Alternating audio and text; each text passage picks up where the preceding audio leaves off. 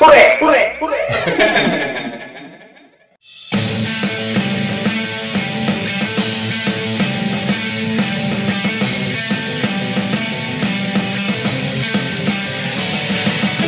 はい、始まりました。キャストフォーキャスト。よろしくお願いします。よろしくお願いします。よろしくお願いします。ます。はい。本日はなんとお客様が来てくれてます。多分、この番組初登場にな。そうですかね、そうですね。ですよね。はい。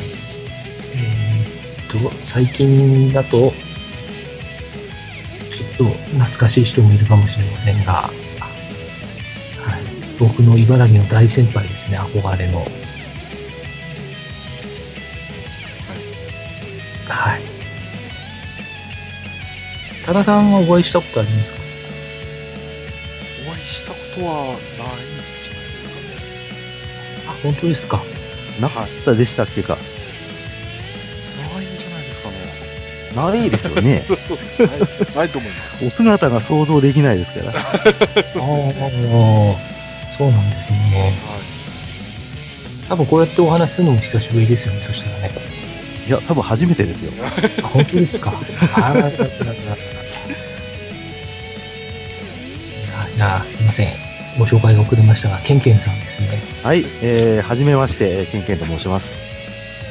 よろしくお願いします。よろしくお願いします。お願いいたします。まあ今日はまだ日本シリーズやってますけど、まあ、あそれは、そっちのけでこちらに参加させていただいております。ありがとうございます。ね、まあ、今日は勝つでしょう。もう6-0になりましたし。ね、一矢報いた感じですね。そうですね。これからはい。3連敗からのはい。何連勝かって感じですね。はい。まあ、とりあえず、まあ、福岡に戻れればいいんじゃないかなっていう、それぐらいの感じですね。そうですね。なんか高木豊はね、あの、ずっと浜口を頭に持ってきて、はい。2回先発させてろってずっとなんか押してましたよね。うーん。まあ、ルーキーですからね。まあ、普通に考えればここら辺で回すのが妥当じゃないかなとは思いますよ。ですね。ええ。まあ、今日含めてこの後3連勝して、はい。2引き分けぐらいしたらまた回ってきますもんね、浜口ね。そうで、まあ、あの、あとはあの、中止っていうのもありますから。あ、そうですね。はい。そうですね。だから、次こそはノーヒットノーランできるかもしれませんね。そうですね。はい。はい。まあ、今日はよろしくお願いします。お願いします。お願いします。はい。ただ、ちょっとまだ、この後何人か追加で入ってくれるかなってところですけども、とりあえずはケンケンさんとお話ししていきたいんですけど、はい。まあ、ケケンケンさん一応ね、横浜結構見ていらっしゃるじゃないですか、DNA。はい、そうですね。ね。はいなので、ちょっと、あの、DNA って結構、はい。あの、キャッチャー育てるのがうまい印象なんですけど、いや、何をご冗談を。いや、でも結構、あの、それなりに輩出してるイメージあるんですけどね。あのー中途半端なキャッチャーを作っていくのは定評がありますね。あレギュー。ラーになりきれないキャッチャーですか。はいはいはいははいい。まあでも、一軍にいられるぐらいのキャッチャーは結構な数輩出してますよね。そうですね。まあ、谷繁から言っても、まあ、他球団に輩出するぐらいは来てはいますので、そうですよね。ただ横浜でなかなか長く張ってるっていう選手がそんなにいないんですよね。ああ、定着はそこまでって感じ。そうですね。まあ、谷繁が出ていって、はい。相川が育ってきたと思ったらヤクルトに行っちゃって、はいはいはいはい。ええみたいなのの、まあ、繰り返しかなっていう。ですよね。で、その前に鶴岡も出してたりしましたしね。そうですね。ねそっかそっか。まあ、黒羽も出しましたし、そうそう。でも、黒羽出しても今ね、結構、今持ってる3枚結構、どれもそこそこそうですね。どれも、まあ、決め手にかけるというところで、まあ、正直、ね、もう私としては、あの、戸柱を、はい。ある程度の柱にしたらいいのかなとは思ってはいるんですけれども、はいはいはいはい。なかなか、まあ、ラミレス監督は、まあ、残りの二人にもまあ、そこそこチャンスを与えながらとうんいうような形なので、まあ、3人ともどこか物足りないっていう形かなというとこと、やっぱりキャッチャー、まあ、怪我した時に、うんうん。代わりになるキャッチャーがあまりにもレベルが落ちてはということで、はいはいはい。頭から固定する気がないのかどちらかなとは思うんですけどもね。うんうんうんうんまあでも、ラミレス野球というか現代野球には比較的そうですね。適応できてるというかね、うん。感じですよね、きっとね。はいそうですね。はい。そんぐらいですかね。じゃあそんなに特に秘訣はないんですかね。あ、キャッチャーに関してですか？いいキャッチャーの育成というか。、まあ、とりあえず使ってるマネジ。メントというか。まあ、やっぱり使使ってるってことじゃないですか？る。あはいはいはい。うん。とりあえず能力が足りなくても出しちゃう。はいはいはい。はいあはいはいはい。ええ。まあ、やっぱり6位、5位にいたチームだから、まあ、できる。これはなかなか巨人とかね、やっぱ阪神とかだとできないのかなって思うんですけども、はいはいはいはい。はい。で、やっぱりね、こう、今まで主戦張ってたキャッチャーがどんどん出てっちゃう中では、まあ、使わざるを得ないということで、うんうんまあ、もう周りもしょうがないなっていう形で見てるんでいいんじゃないですかね。問題はここからどうなるか。うん。まあ今の感じだと、まあ3人を上手に回しながらいっちゃうんじゃないのかなと。はいはいはいはい。まあ3人とも結構若いっちゃ若いですもんね。そうですね。キャッチャーとしてはまだ本当若手な方ですもんね。はい。そろそろまあその次のうん。キャッチャーをまあ育て出す時期に来たのかなとはいはい。いうような感じではございます。なるほど、なるほど。えー、なんかあれですもんね、キャッチャーの数自体がでも、そんなに多くないんですよね、登録というか。ええキャッチャーとしてはまあ今年ドラフトで1人取りましたので、まあキャッチャーとしては今5人。5人ですもんね。5人になるので、まあ、まあ2軍さえ考えなければ、考えとりあえずば1軍この3人で、まあ1年回すと思えばいいのかなと。はいはいはいはい。うん、今年ドラフトで取ったキャッチャーも非常にあの素材型のキャッチャーということで、まあ育成には時間がかかりそうですから、はい。まあしっかり試合に出ていただいて、まあ経験を積んでいただいて、まあ3年後ぐらいにまあ出てきてくれればいいのかなと。うんうんうんうんあとね、来年、再来年って、まあ多分またいいキャッチャーが出てくるでしょうから、あーまあそこでいけばいいんじゃないかなって、結構楽観視では感じてはいます。なるほど。キャッチャーの頭数に関してはですけど、ね。あはいはいはい。はいはい。まあね、あの、日ハムとかは別ですけど、結構ね、あの、控えキャッチャーは昼間2軍で試合に出て被って、夜はベンチとか結構ありますからね。ありますからね。うん。まあ。まあなるほどね。まあじゃあとりあえずやっぱり、こう、使える環境を作るっていうのも、育成のコツというかあれなんですかね、育つ環境ってことなんですかね、やっぱりキャッチャーは。まあ弱いチームならではの作作戦ですけどね。はいはいはい。だからやっぱりこれからの課題はね、とりあえず、まあ3位まで上がれるチームになったということで、り、やっぱ勝ちながら育てるっていうのをどうしたらいいのかっていうのが課題になってくるんじゃないですか。はいはいはい。はい。えー正直、選手層が薄いですから、うんまあね、今年はショート、倉本が、まあ1年怪我なくやれたんでよかったですけど、ど。結局、倉本が怪我して、じゃあ白崎だ、とかってこうなると、結局また打率が2割ちょいちょいってなると、うん。うん。やっぱ戦力はかなりダウンするのかなと思いますので、まあ、ユーティリティプレイヤー的な、うん控えがちょっときっちりできる選手あたりも欲しいですしね。やっぱり若手の突き上げっていうのが欲しいですね。まあそこら辺はね、逆にヤクルトの方が、あの、若手の内野手はどんどん出てきてるような感じもするので、おそう見えますか？いや、広岡とか、あの、藤井なんかいいんじゃないかなって思うんですけどね。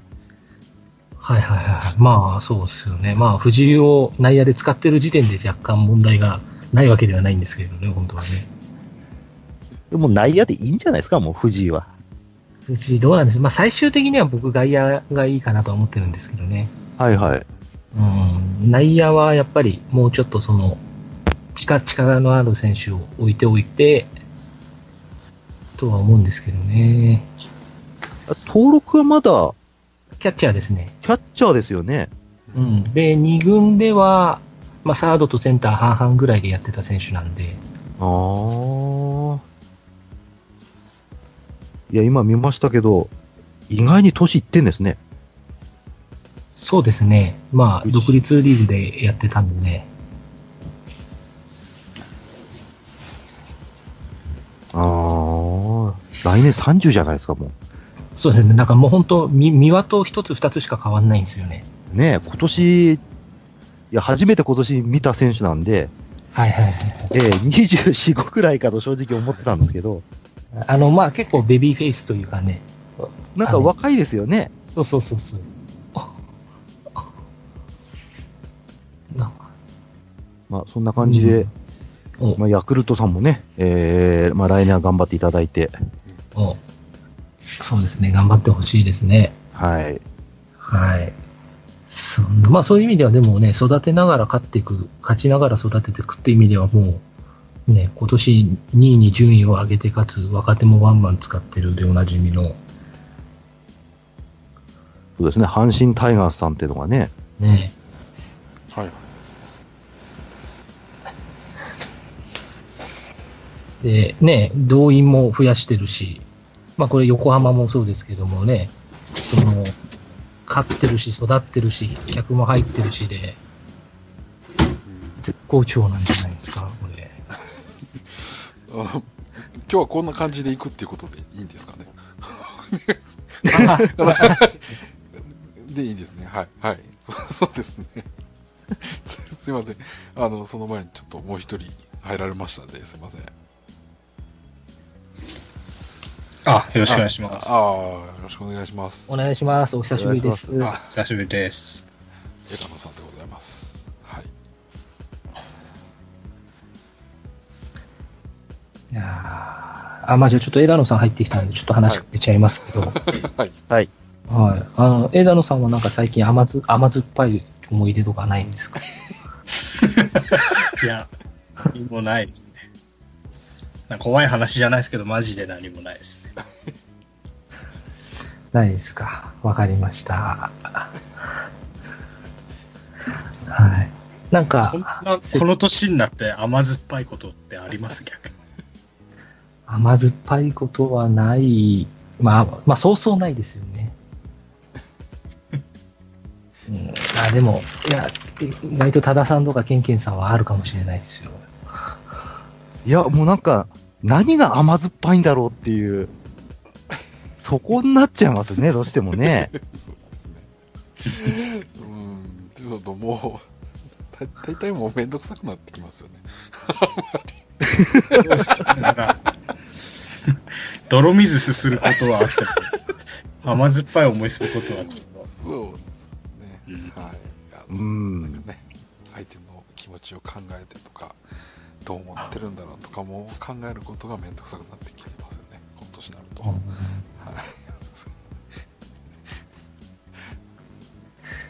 い。なるほど。はい。じゃあ、そんなおじさん4人で、はい前半は、なんか、話していきたいと思うんですけど、はい。はい。今回はちょっと、この番組で初めてテーマがあるんですよ。あら、はい。ちょっと、あのー他の番組を見習って、この番組の野球の話をしてみようかってことに、急遽思いつきまして、なるほど。はい。つい、ついにですね。ついにですね、はい。ついに。なので、一応今回のこの番組の目標は、目標というかもう、ね狙いはですね、はい。あの、まあ、この番組でなんかこう、腑に落ちる結論が出るとか、なんか盛り上がるって感じではなくてもいいんで、なんかこう、あれですね、こう、なんだろう、例えば、ルーターズさんとか、千客万来の樋口さんとかが、ちょっとその後、あの、こうなんか、影響を受けて、そその話題を引き継いでくれるようななんかこうネタ振りになればいいなと思ってます。なるほど、なるほはい。まあ、その程度なんですけど、はい。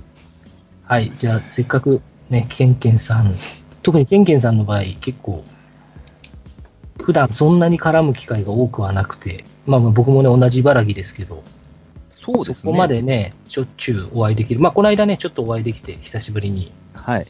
ね、一緒に電車にも乗れましたし、楽しかったんですけど。なので、で、ケンケンさんいろんなスポーツも見てたりとかされるので、と僕が前からはい。いいろんな人の意見を聞いてもらいたかったテーマがありまして、はいまあ、それが、あれですね、えっ、と、NPB をもっと面白くする改改革案は何だって感じですね。うん。なかなか壮大なテーマですね。はい。まあ私結構ね、あのー広く浅いタイプなので、はいはい。はいはい。そんなにね、あの、言うほど野球も詳しくないし、うん言うほどサッカーも詳しくないんですけど、はい。まあ、あの、そういった感じからいいけば、はいはい。まあ一番大きいのはあれですかね。やっぱり、チームが増えないことにはもうどうしようもないのかなっていう感じはします。やっぱりチームを増やして、あの、裾野を増やして、まあ応援してくれるね、あの、やっぱ球場に足を運んでくれる人たちを増やすっていう活動をしていないので、はい。うんそこがまあ最大の原因かなとは思います。結局、球団が、まあ企業の持ち物じゃないですか。うん。うん、そこかな。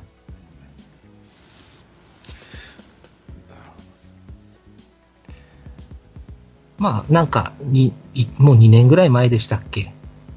あの、なんか二宮清純かなんかが言い出して、16チームにするみたいなのがなんか、政府のなんかで意見が出たみたいなのが、ちょっと前に取り上げられましたよね。ありましたね。あねえねえあれはでもその後どうなったんでしょうっていう感じですけどもね。うんまあやっぱり、10、18チームは欲しいですよね。うんまずは。うん。うんあと6チーム増やし、最終的に増えるみたいなうん。道筋って感じですかね。まあだから、あとは、あとにかく入る敷居が高いですからね。だからやっぱり金持ち企業が仲間になってくれないと、うん。現状では厳しいでしょうし、まあ、どうしようもない問題なのかなとはもう思いますけれども、うん。根本的にはそこかなっていう、最終的には J リーグぐらいチームが増えればいいんじゃないかなとは思うんですけどね。もう独立リーグも何もかもひっくるめちゃって。うんうんうんうんうんうんまあ、レベル分けはあるとしてもって感じですうね。ん。で、まあやっぱりレベル分けも必要だし、まあ、そうやって地区を分けていけば今度、まあ逆に CS もね、あの、みんなが納得できるような形になってくると思うし、うん。あの、プロ野球選手の数が増えれば、ね、今の、まあ、小さい子供たちも、もっと現実的なものとして、うん。まあ野球を見てくれる部分があるのかなと思いますので、うん。やっぱり1000人プロ選手がいないですからね。そう。ん。その中でなかなか、やっぱりリトルリーグの人子子とかそういうのも本当に選ばれた人しか夢を持てないですから、うんこれを2、3、やっぱり2000人、3000人で増やしていくっていう方向に行ってもらいたいなとは思いますけどもね。はいははい。まあ、でかいところから入ると。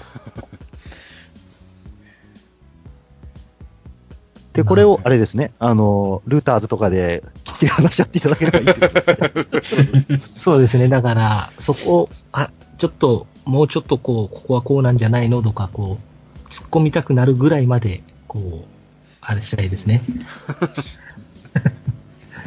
なんか、でもね、企業、企業体質っていうか、なんか、その、く、まあ、組合なんですか、一応。うん組合体質が変わんないとって話だから、何かこう、ね、今の体制が崩れるぐらいのこう劇的な、なんか事件が必要ですよね。ああ、まあ、要はきっかけってこときですよね。っかけがそうですね。はいはいはいはい。だって今でね、儲かってる、まあ儲かってはいないかもしれないですけども、そこそこの宣伝効果があって、うんそこそこの企業ステータスになってっていう形であれば、まあ自分がね、その経営者だとしたら、そんなに別に入ってきてもらいたくないよねっていう、観客も伸びてるし、うんいいじゃないっていう、そういう閉鎖的な考えになるでしょうから、うん。何か本当に、あの、そこれこそあの、アメリカが介入してきて、GHQ 的に強引にやっていくぐらいがないと、なかなか日本の組織は変わんないですね。まあそうですよね。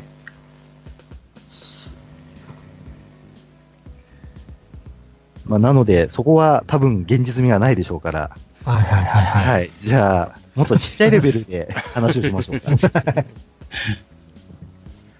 とりあえず簡単にあの、改革してもらいたいことってあるんですよ。実は。はいはい。はい。うん。思ってるのが、あの、球場なんですけど、はい。いい加減あのーちゃんとしたアウェー席を作ってくれないかなと思うんです。ほんといい加減。うんあの、結構皆さんサッカーとか見に行かれたことあります？いやー、あんまないですね。サッカーのはい。アウェー席って、はうん。に、他の席に一切入れないんですよ。入場もアウェー専用の入り口から入って、あはあは売店とか、そういったようなものもアウェー専用の売店しか入れないんです。で、あの、その他のホームの方に行こうとか、うんあとはその両方も入れる自由席的な、て的なところがあるんですけど、はい。そういうととこにも一切行けないんですよ。もうここから入った人はここから先入れませんってなってて、ちゃんとガードマンがこう立ってて、はいはいあダメダメダメダメ。はい。残念残念。っていうような感じなんですね。サッカーの場合は完全に。でもそこまでやるから、きっちりあの、応援の人は安心してうん入れるわけですよ。うんもう自分たちの仲間しかいないわけですから、はいはいはい。はい。で、そういうことをやれば、あの、今年のあの、広島の、うん。あの、買い占め事件なものもはい。起こるはずがないんですよね。そうですね。うん。あれ結局、アウェイ席を買っても、プラプラ歩ってホームの方に行けちゃうから買っちゃうわけじゃないですか。うん。だもしあれ自分が広島に住んでて、すごいひ広島の試合を見るのが好きだとすれば、そこしか売ってなかったら買いますよね、普通ね。うん。まあ、買いますね。買いますよね。甲子園で買っちゃうでしょ。自由にこう行き来できて、ここなら買えるんだけどって言ったら、とりあえず買いますよね。うん。で、あとはちょっとプラプラしながら、5回、6回まで行って、ちょっと空いてる席があったら座っちゃおうみたいなね。それしょうがないんですよ、もう。であれば、きっちりもうアウェーの席を設けて。はい。うん。で、まあ別に、あの、他の球団と一緒になってもいいよとかね。うん。たたまたま行く連れ合いが、あの、他球団を応援してるっていうのであれば、じゃあその自由席の方に行って、まあ一緒に応援しようかみたいなね。そういう感じでいいと思うんですよね。だなんで野球はそれをやらないのかなっていうのが、逆に謎なんですけど。そうですね。まあでもメジャーとかは、うん。逆にあれですよね、ホームアウェイっていう、あれもほぼないんですよね。その一塁側、三塁側みたいなわけが。メジャーはね、応援団みたいなのがないですよね。ですよね。うんだから基本的には。もう本当、ごちゃ混ぜで、うん。あの、両方を応援してるっていうか、その、バラバラって感じですもんね。そこら辺もあるのかなと思うんですけどね。結局日本って応援団っていうのが絡んじゃうので、うん。うん。みんな本当に野球を見に行くっていう、で、地元のチームっていうので見に行ってるのであればそれでいいと思うんですけども、うんやっぱり固まって応援っていう形になると、うん。であとは逆に、あの、高校野球みたいに、うん両方の、あの、一塁側と三塁側の内野の部分を応援団席みたいな形にして、うん。あとはフルフリーにしちゃうってことですよね。で別に広島、あの、ホームチームを声出して応援したければ別にそこでままとまって声出せばいいじゃないみたいな。だからどちらかにはやっぱり振り切れるべきかなと思うんですよね。ただなかなか、あのーアウェー席はアウェー席でちょっと辛いとこもあるんですけどね。ちょっと私前、仙台の、あの、サッカーのスタジアムにちょっと行った時に、はいアウェーの方で見たことあるんですけど、えとにかく売店がしょぼい。そうですね。とにかくしょぼい。で結構あの、鹿島スタジアムなんかも、あの、露骨で、えうん。あの、鹿島スタジアムってもつの煮込みが名物なんですよ。はいはいはいはい。森がアウェーは少ないですから。どう見ても8割ぐらいしか入ってないよねっていうのが出るらしいです。あね、有名っていうか美味しいスタグルとかもなかなか食べれないので、あ。うん。まあ完全に、完全にいいかどうかっていうと若干微妙なところありますけれども、うん、でもそこまできっちり分ければ、あのーその席問題っていうのはかなり改善されるんじゃないのかなと。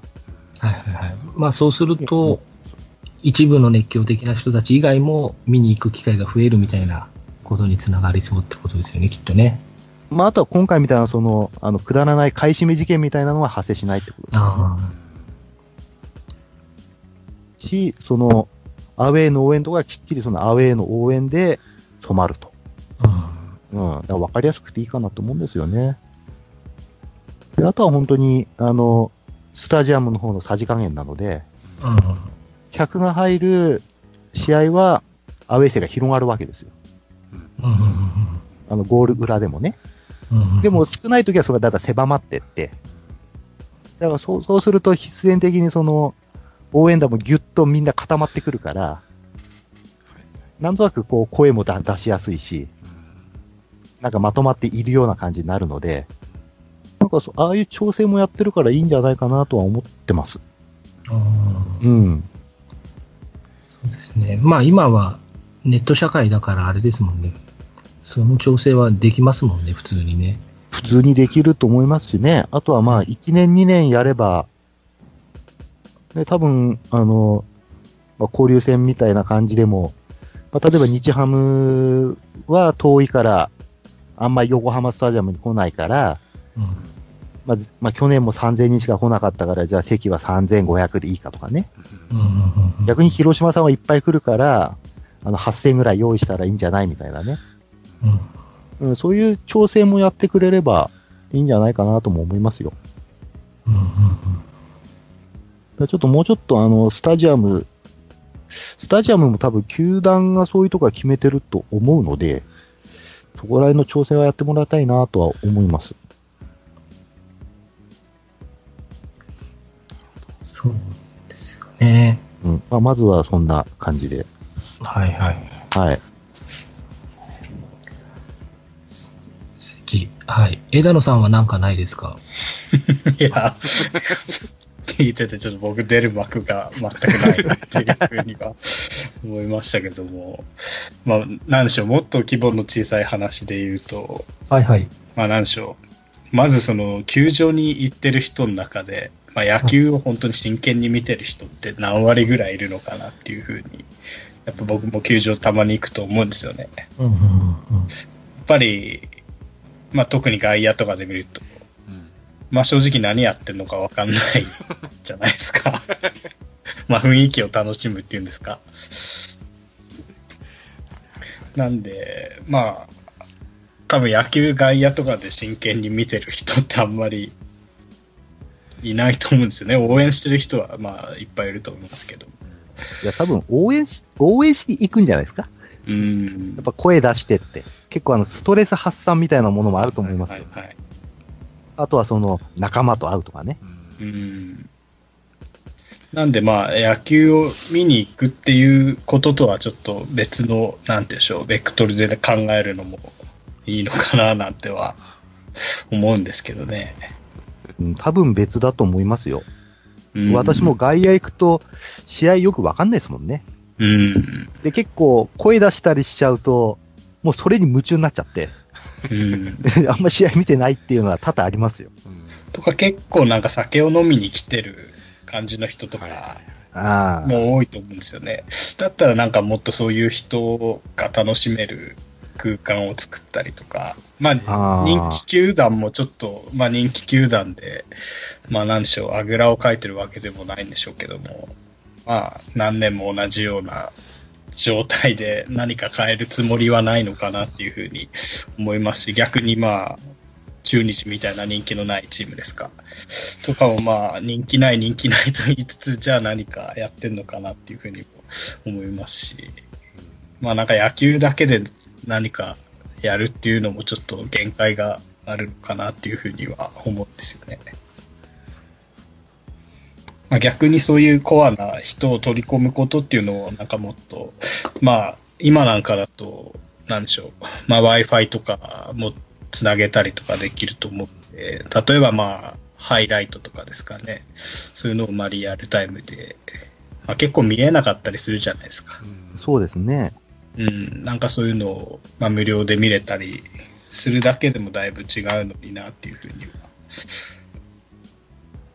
それはね、結構あの、サッカーが進んでる部分がありまして、うん、あの、まあ私よく鹿島スタジアム行くんですけど、はい。鹿島スタジアムはその鹿島スタジアムの中でしか繋がらない専用の Wi-Fi を持ってるんですよ。あで、そこに入るとその専用のページがあって、はいはいはい。で、そこから、まあ、あの、ちょろっとした情報が入るんですけども、うん、プラスアルファで、ダゾーンが見れるんですよ。ああ、すごいですね。その自分の試合だけ。えー、それは全試合見れるわけじゃないんですけど、無料で見れるんですか？無料です。その Wi-Fi に登録さえすれば、えーその試合の、あの、映像をダゾーンで流してくれるんですよ。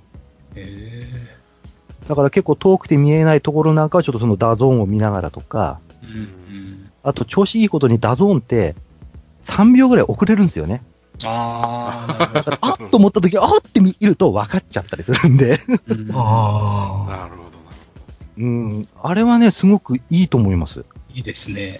で、あれ見ちゃうと、あれ俺ダゾーン入りてえってこう、すごい。今年はとりあえずその欲望に1年耐えたんですけど、ちょっと来年はね、入っちゃおうかなって今思ってるぐらいなんで、まあ、そのダゾーンからしても、まあ、シナジー効果じゃないですけど、うんいいですよね。うんうん。一回見ちゃうといいですわ、ダゾーン。で、やっぱなんかそういう、いろいろ球団ごとに、まあ楽天とかもなんかやってるっぽいんですけども、やっぱなんか有料だったりとか、あ手続きがめんどくさかったりとか、まあし手続きしてないんでわかんないですけども、で、なんかこの前、新聞かなんかで見ましたけど、なんかはいはい。有料に、まあ、100円とかでもなる場合、うなんか60%ぐらいの人がそういうネット配信とか見ないっていう記事を見たんですね。なんでやっぱり無料でやることに意味があるのかなっていうふうに思うんですよね。まあ本当にそのサッカーじゃないですけども、そういうスタジアム限定とかでいいと思うんですよね。で、あの、鹿島の Wi-Fi のいいところは、はい。登録が鹿島に登録するんじゃないんですよね。あの、jleague.jp っていうの J リーグがやってるサイトがあるんですけど、うん、そこに会員登録しとけばいいんですよ。あ、進んでますね。だから無駄にその鹿島の情報とかがダラダラ来るようなとかそういうんじゃないんで、うんだから、ああ、進んでんな、鹿島って。うんだ多分これが今度もっと他の球場とかやってるのかわかんないですけど、うんうんじゃあこれで、例えば、あの、日産スタジアムに行けば、その、同じ ID で入れば、今度横浜のその、試合の、た例えばダゾーンが見れるようになるとかう、んうんそういう情報が入れられるようになるとか、はい。ひょっとしたらもうなってるのかもしれないですけど、うんちょっと他ではやったことがないので、うんこんな風にしていくと、すごいその J リーグっていうことで、なんか、どんどんこう、サッカーが好きな人には見やすい環境になっていくと思いますよね。やっぱそうするともう NPB の問題っていうふうになりますよね。ちょっとホームページとかひどすぎますもんね。やっぱりかもがねっとどうにかなんないかなって、本当。弱すぎるというか、引っ張る気はないですよね。うん全くね。とりあえずホームページ見ないですよね。そうそうそうそう。見に見に行こうとなかなか思わないですよね。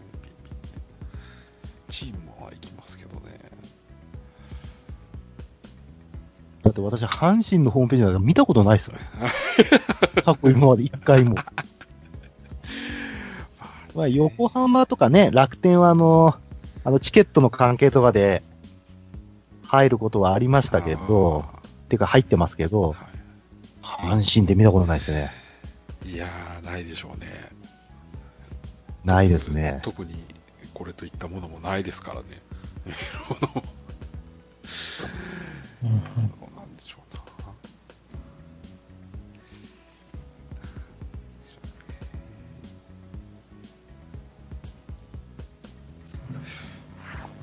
ちょっとどんな感じなんですかね、阪神の。ちょっと見てみます。ああ、いや別に何も何もないですよ。普通にいろいろ。いやいやいや、そう言ってて、こう、何か、すごい画期的な。いやいやいやいや。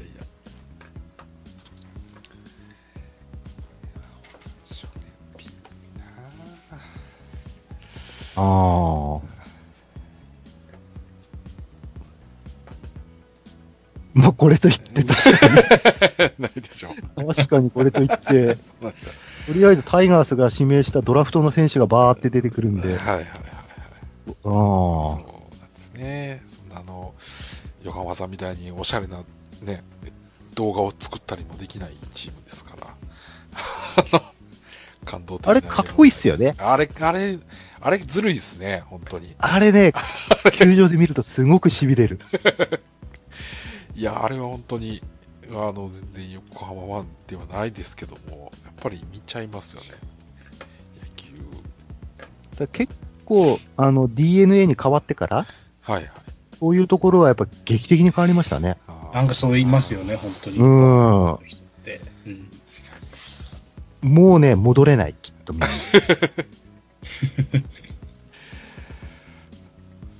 で これでね、球場も今度改築されて大きくなるってことですから。まあ、ハマス、ハマスタは結構ね、頑張ってるような気はしますよ。まあ、球場としてはですけどね。うん、この間、あの、ケンケンさんにチケットいただいて、はい。見に行かせてもらって、久しぶりに中まで入ったんですけど、ええええやっぱりね、結構ちょっとずつ綺麗になってるし、お店も単純に増えてますよね、多分。あの、売店の数とかも。そうですね。あの、特に外の売店がすごい、うんあの、、ふ増えてるので、で、別にね、あの、今日チケットなくても、うん。ハマスタに行けば、とりあえずその球場の前がなんかビアガーデンみたいになってて、だってね、モニターもあるし。大きめな画面を見ながらね、ちょっとなんかビールとか飲んだりとか、あーそういうのもできるので。そこら辺は本当良くなってますね。あと楽天もいいですよ。ああ、そうなんですか。あの宮城の球場は。ああ、きあーそうですね。まあ、確かに年々、そうですね、充実はしてきてますね。今年ちょっと観覧車に乗り損なったんで、今年はちょっとね、行けなかったんですよ。毎年1回は行ってたんですけど、必ず。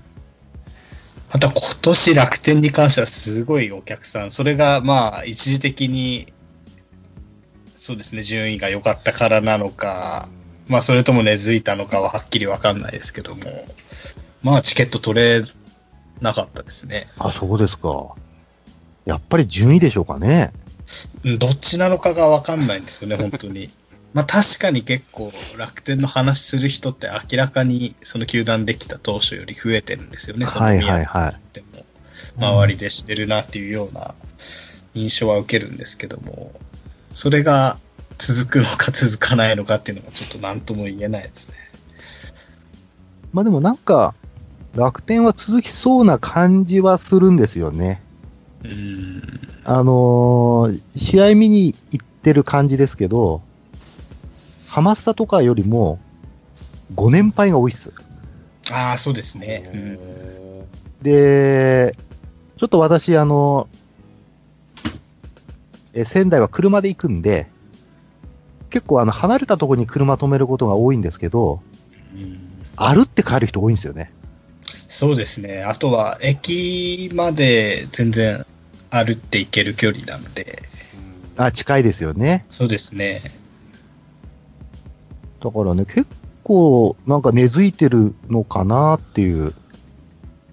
一回行き出すと、なんか東北の人ってずっとなんかこう、まあ、構ってくれるじゃないですけど、うん。なんか恋にしてくれるような感じはするんですね。でちょっと他の球団がどうなのかわかんないですけど、僕の職場に一回楽天の球団職員の人がチケット売りに来たことがあったんですね。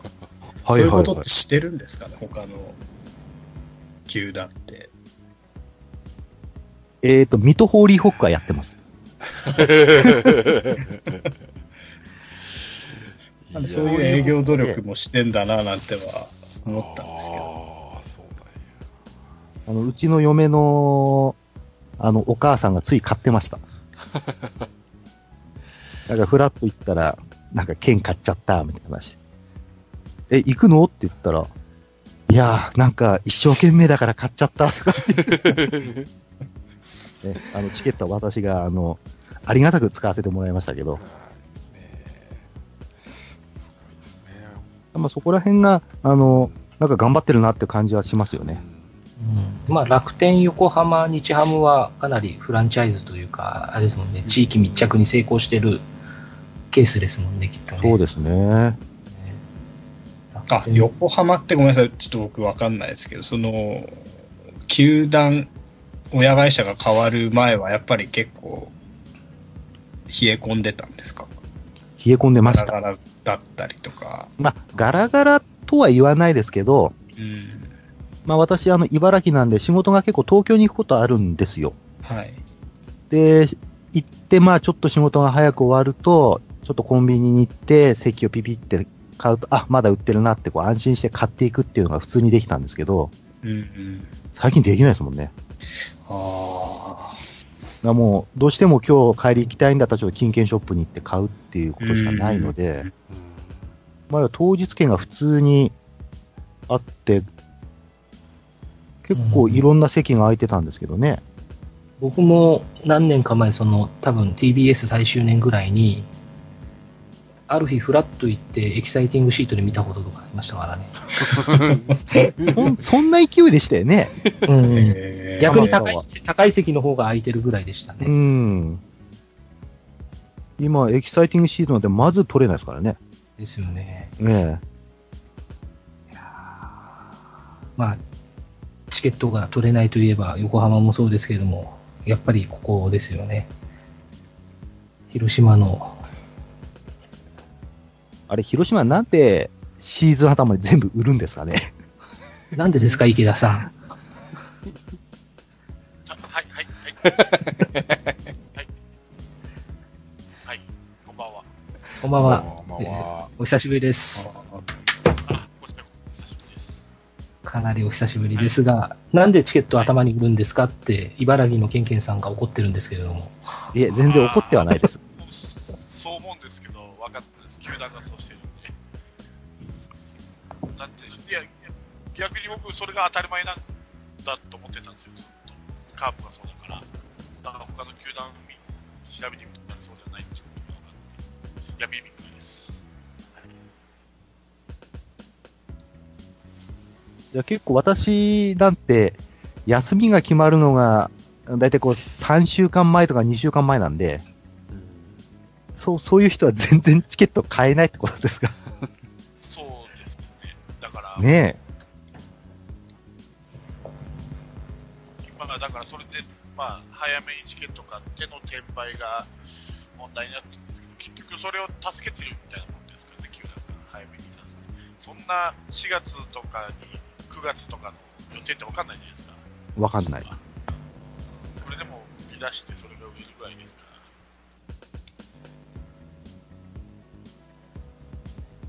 問題ではありますよね。まあ結局売れちゃうから出すんでしょうね、きっとね、やっぱりね。まあ、そうですよね。多分横浜でも売り出しちゃえば売れますよ、きっと。はい。だって買っとかないと買えないわけでしょそうそう。ねえ、そりゃ買うよね。あの、転売か。転売は難しいですよね。転売を防ぐのはまあそうですよね。防ぐのと、ねえ、正直私も転売で買ったことがないわけではないので、ね全然普通に使っちゃうので、うんだどうなんですかね、転売って本当に悪いのっていうところもあるんですけど、いや、だから、買い値で売るのはいいと思うんですよ。そうですよね。うん。それをオークションで値を上げ釣り上げるから、ああ、なるほど、なるほど。3000円の席のチケットを3000円で売るのは問題ないと思うんですよ。うん、うん。そこだと思います。まあ、それでも欲しいよね、きっとね。まあ、市場の原理的にそうですよね。そうですよね。それだけ価値があるからねう。ん。まあ、普通の座席が7万、8万って売れますからね。3000円の席が。あだ今回もね、日本シリーズで、横浜スタジアムのチケットも、5000枚ぐらい転売で出たらしいですね。えうんまあ、本当かどうか知らないですけど、なんかちょろっとなんかで見たのだと5000枚ぐらい出たって出てて、で、ハマスタって3万入らないじゃないですか。ーで3試合でまあ、サザンが9万入らない中で、5000じゃでかいなとでも逆に言えばそれだけ野球ってやっぱり人気があるっていうことの裏返しですよね。う。そうですよね。うん。その、転売ヤーが商売としてやっていけるってことですもんね。やっぱり国内のサッカーだとやっぱり座席って空席が目立つじゃないですか。はい。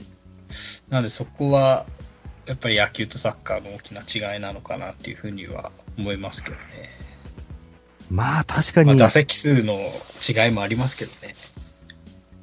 確かにサッカーで当日入れないってことはないですね。うん、絶対ないですえね。うん。よっぽどなんか大きな試合とかでもない限りないですね。完売になるとニュースになりますもんね。うん。大体。こない、こないだの確かあの、静岡ダービーが完売って出た、出てましたけどね。あの、岩田と清水の試合が。うん本当に、数試合ですもんね。本当に完売って。まあ、あとはそのキャパが小さいところ。うん。柏は結構完売が多いですね。ああ。特にアウェー席はもう買えないって言ってますから。へ1000ぐらいしか入れないから。あうん、あそこ箱が1万5000ジャストぐらいですから、うんちょっとお客さんが来ちゃうともういっぱいいっぱいですからね。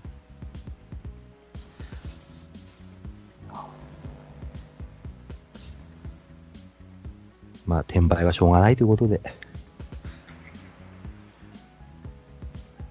あとは皆さんのモラルと言いますかね。やっぱそこまで釣り上げちゃって、もう買うっていうとこしか、ね、ないんじゃないですか？うんうん